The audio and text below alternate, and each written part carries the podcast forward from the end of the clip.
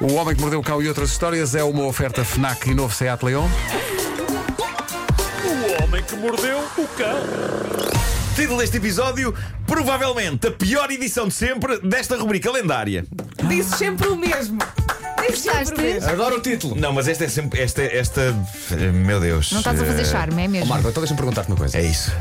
Quão feliz estás com a humanidade em virtude da qualidade das histórias que a humanidade te deu? Estou muito, muito triste. Estás desiludido? Estou muito triste. Queres falar, queres sentar-te com a humanidade e falar a sério com ela?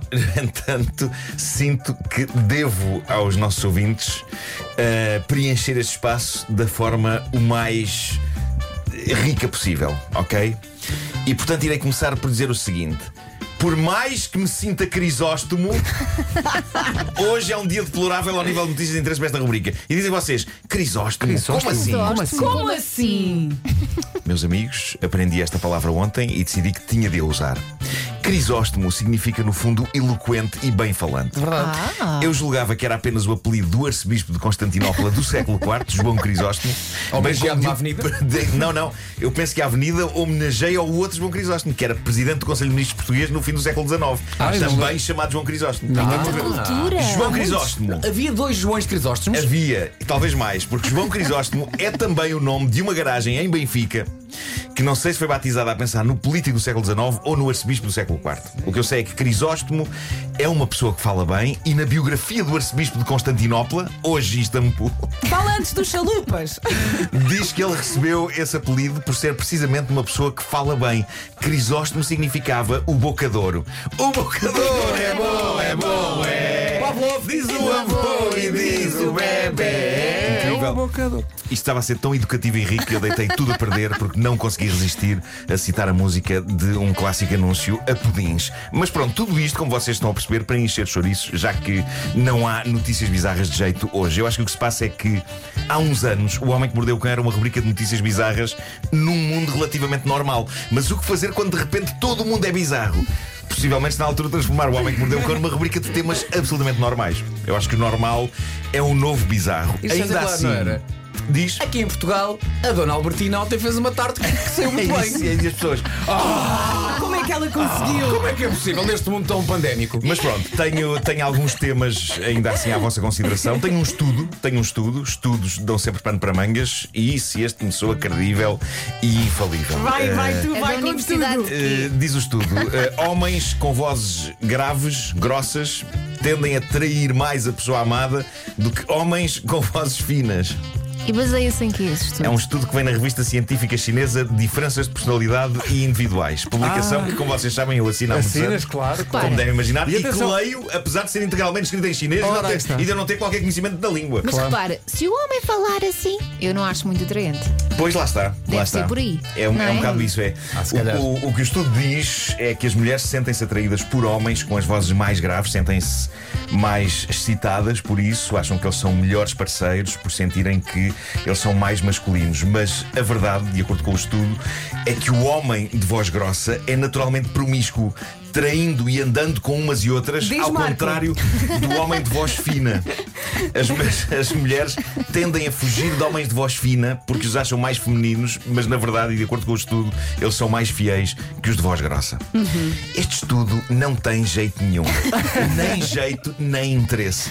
Mas eu trabalho com o que a atualidade me dá e eu hoje sinto que a atualidade é uma espécie de um tacho que não foi lavado a seguir a cozinhar e que hoje é o dia seguinte e eu estou a rapar restos de comida seca que ficaram presos no fundo do tacho. Nojo. Mas já agora é melhor ir em frente neste estudo. Uh, o estudo diz que isto das vozes e da infidelidade é apenas válido nos homens. Nas mulheres, o tom de voz delas não significa nada ao nível da sua tendência para trair ou não os seus parceiros. Mas no que toca aos homens, o estudo diz que é certinho.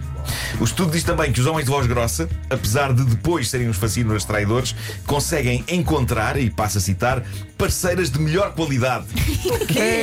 Graças à sua voz grossa. Parceiras de melhor qualidade. Estou num talho. Tudo é este. Parceiras de melhor qualidade. Tudo é este. Ai, meu Deus. É verdade. Há que dizer que mercadoria. este não é o primeiro estudo feito na China sobre este tema. Há um parceiras outro aveludadas de boas castas. tem res. Ah, há um outro estudo. Taninos apurados. E é isso. Há um, há um outro estudo de 2013 que diz que as mulheres não só se sentem atraídas por homens de voz grossa, como têm plena consciência de que eles podem traí-las e quanto mais pensam que eles podem traí-las, mais se sentem atraídas por eles. O quê? não. Incrível. Não, não, não, não, não. Tu viste isso tudo parece feito por bêbados. Peraí, tu viste isso tudo numa revista que é escrita em Uma chinês. revista que é em chinês. Posso, posso ter traduzido tudo mal. é? Pois, não- claro. Precisamente por não perceber a Sim. língua Fizeste chinesa. no Google. Já percebemos onde é que está o Mas- problema. Como é que está o teu mandarim? Está, está fixe? O mandarim está péssimo. Pudim mandarim. Sim. Bom, eh, há. Já fomos ao boca doce, agora porque não podia mandarim. Que O mais que é o pleno dos pudins. Epá, assim, flancino. Eh, o mais incrível é que eles dizem que vão continuar a estudar isto, porque acham que ainda não está tudo dito sobre este tema. Entretanto, Ok. continua a haver imensas doenças sem cura, mas tudo bem, está bom. O que vale é que a próxima notícia já é super espetacular. Fala de tortura numa prisão de Oklahoma, nos Ah, Estados. Unidos. Agora, agora, é que vai- agora é que é boa Uh, disposição. funcionários dessa prisão vão ter de ir a tribunal. Foi-lhes exposto um processo devido a tratamento desumano de presidiários e eu vou passar a descrever esse, esse tratamento. Eu sinto que isto é o tipo de tortura em que muitos dos nossos ouvintes se vão rever porque há uma boa probabilidade de ele estar a acontecer nas casas deles, pelo menos parte dessa tortura. O que acontecia na prisão de Oklahoma é que estes dois funcionários da prisão, mais o supervisor deles, obrigavam presidiários que se portavam mal a ficarem virados para a parede, algemados Não se faz. enquanto eles punham a tocar um dos sons mais sinistros e angustiantes que podem ser dados a ouvir hoje a um ser humano. É que Escreve lá não como é que é. Desculpa, A Nuno, popular portanto, canção infantil Baby Shark. Eles, eles pegavam nos presídios. Como é que eles faziam? Ficavam de Eles, eles castigo. ficavam virados para a parede, eles algemavam-nos e punham a tocar isto. Quanto tempo? Baby, em loop, várias vezes seguidas. Para que as algemas? A coisa tornou-se tão angustiante. Alguns dos presos comentavam virados para a parede, ainda falam mal da pena capital. O que aconteceu foi que os presidiários acabaram por contactar os respectivos advogados e agora os funcionários da prisão vão mesmo a tribunal responder por tratamento desumano daquelas pessoas. E Ninguém malta, merece. eu percebo do que eles falam. Ninguém eu merece. Sinto que a minha irmã e o meu cunhado, pessoas de um gosto musical refinado e variado, não ouvem outra canção há quase um ano. Ai, Marco, é a história da Que minha não, vida. Baby Shark. E agora tenho um mais pequeno, vou voltar, ouvir tudo claro, outra vez. pois claro. Felizmente no tempo do meu filho não havia Baby Shark. Não, e depois há muitas versões. Há o Bebê Shark, isso. e depois há em espanhol, em português, em Estamos a brasileiro, em esquecer inglês. da versão mais, mais importante. Terça e quarta, turururu, terça e quarta, turururu. Não, e o problema é que quem não ouvia isto por não ter crianças pequenas agora vai ficar com a música na Claro, cabeça o dia claro. todo.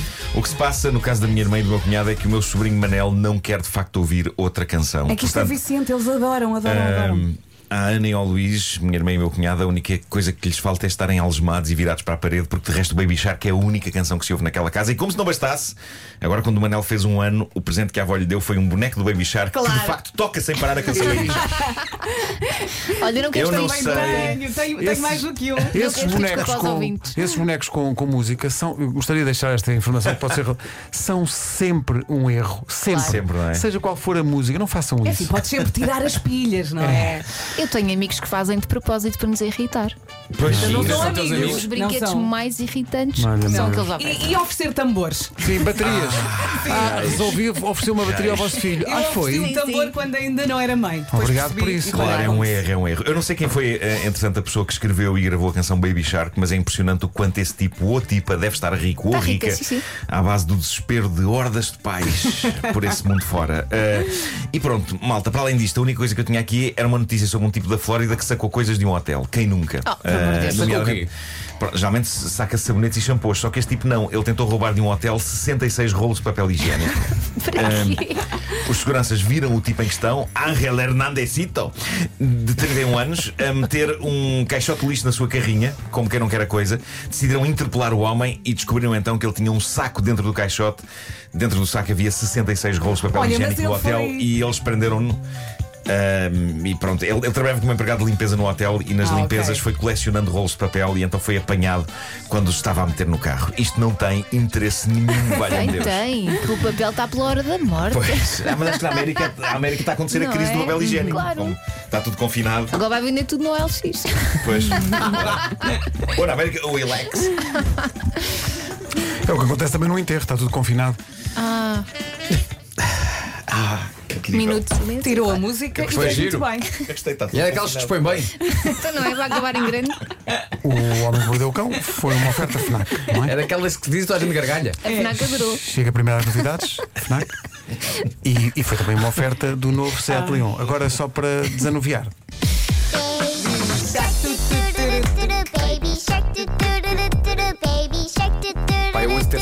Pá, desculpa. Mommy Antes do telejornal, pá. Mas a, a canção de Natal deste ano podia ser uma versão disto. Ei, Oh céus. Lágrima na cara do Vasco. não. Feliz Não, Natal. não, tu, tu, tu, tu. Era fácil de cantar. Não tem grande história, não é? Resolvido aqui um era- problema. Era só uma frase em loop.